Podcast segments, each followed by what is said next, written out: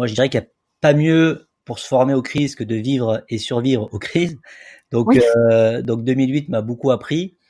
Et, euh, et c'est vrai que aujourd'hui, euh, on a grandi par rapport à ça euh, et on, on, a vu la situation avec le, beaucoup de clairvoyance.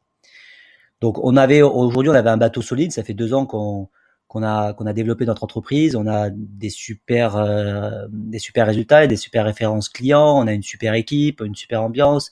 Euh, on a créé déjà une, une, une culture entreprise qui qui dont on parle autour de nous, etc. et qui attire. Donc on avait quand même un bateau qui était euh, relativement solide, euh, des équipiers en or et, et, et honnêtement, et ça j'insiste là-dessus sur le sur, sur le commandement, mais mais un duo de d'associés qui était vraiment très solide, très ancré et, euh, et qui avait déjà à titre personnel connu certaines difficultés et qui avait su euh, solidifier encore plus ce, ce, ce duo-là.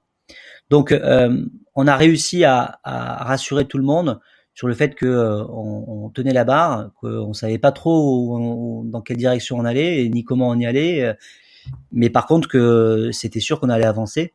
Et, et, preuve en est, euh, depuis maintenant un peu plus d'un mois de, de, confinement et de crise, euh, on, on, trouve qu'on a effectivement hyper bien géré la hyper bien géré la situation on, ne travaillait pas en remote aussi. On a appris à travailler en remote de manière très rapide. J'ai apporté très vite euh, un certain nombre d'outils, de process pour justement apprendre à travailler euh, à distance. Et, du coup, euh, du coup, franchement, c'est, je trouve qu'on a qu'on a réagi efficacement à une, expérience qui était quand même à la base très stressante, anxiogène, négative. Bah écoute, c'est très intéressant. est ce que ce que je retiens, c'est effectivement que vous avez pu compter sur vos bases solides euh, et sur euh, une bonne équipe de, pilotes pour montrer qu'il y avait un pilote dans l'avion. Euh, et je pense que ça a dû rassurer vos équipes et de vous mettre finalement entre guillemets en, mode survie plus qu'en en mode panique et d'avoir pu amorcer rapidement, avoir rapidement les bons réflexes. Notamment bah, en mettant en place le, comme tout le monde, hein, le, télétravail, mais aussi en, ayant pu rassurer les équipes. Ce que je retiens aussi, c'est la solidarité qui a pu avoir euh, mettre, mettre à disposition une ressource interne euh, pour d'autres cabinets euh, qui sont euh, autour de vous. Euh, c'est quelque chose effectivement que j'ai pu aussi expérimenter hein, pendant cette crise où on est plusieurs entrepreneurs à, avoir communiqué entre eux pour ben se, se, donner des coups de main. Est-ce que tu as bien compris ce formulaire et tout ça et toi, c'était quelque chose que tu n'avais pas observé donc euh, il y a quelques années. Donc tu, as quand même observé qu'il y avait un changement de mentalité par rapport à, la crise il y a quelques années. Ouais, je, ouais, je, pense qu'aujourd'hui, euh, ce qu'on vit est, quand même inédit. Euh, on a effectivement dans le passé, nos anciennes générations ont connu la guerre, mais, mais d'être, d'avoir une personne sur deux dans le monde qui est confinée, c'est quelque chose qui est quand même assez inédit, euh, d'une ampleur phénoménale, et, et, du coup, je pense que ça, ça puise des ressources intérieures euh, dans, dans, chacun, dans chaque être. Euh, et, et, et, du coup, je pense que les gens se disent, euh, j'ai besoin de, j'ai besoin d'exprimer, j'ai besoin de faire ressortir, j'ai besoin de lâcher prise, j'ai besoin de, et, donc du coup, à un moment donné, faut, faut arrêter les, de, de, de, vouloir tout contrôler et de vouloir tout retenir.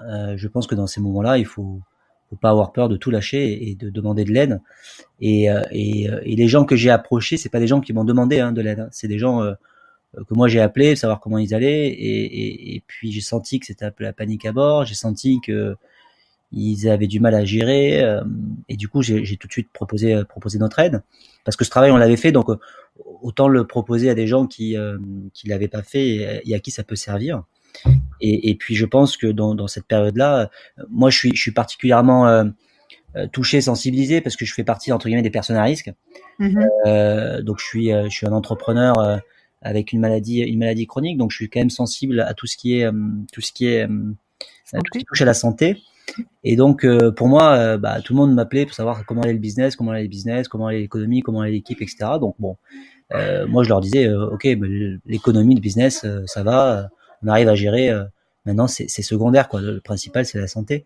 La santé, euh, sa propre santé, la santé des proches, et puis euh, la santé aussi psychologique, parce que même si on est en bonne santé, qu'on n'a pas chopé le coronavirus, je pense que ce qu'on vit est quand même très particulier. Donc, donc certains, moi j'ai la chance aujourd'hui de, de le vivre dans des conditions plutôt plutôt bonnes. Euh, je sais qu'il y a quand même des gens qui souffrent de, de, du confinement, euh, qui, qui, qui, ont des, des, conditions qui sont très difficiles. Mmh. Euh, et il faut pas oublier ces gens-là. Et, et, ces gens-là souffrent aussi euh, psychologiquement. Donc, euh, donc je pense que ça, ça, ça, fait quand même pas mal de dégâts. Donc si on peut donner un petit peu d'aide, si on peut distribuer un peu de bonheur, si on peut distribuer un petit peu de, de ressources faciles pour nous et, et qui peuvent aider, eh ben, faisons-le quoi.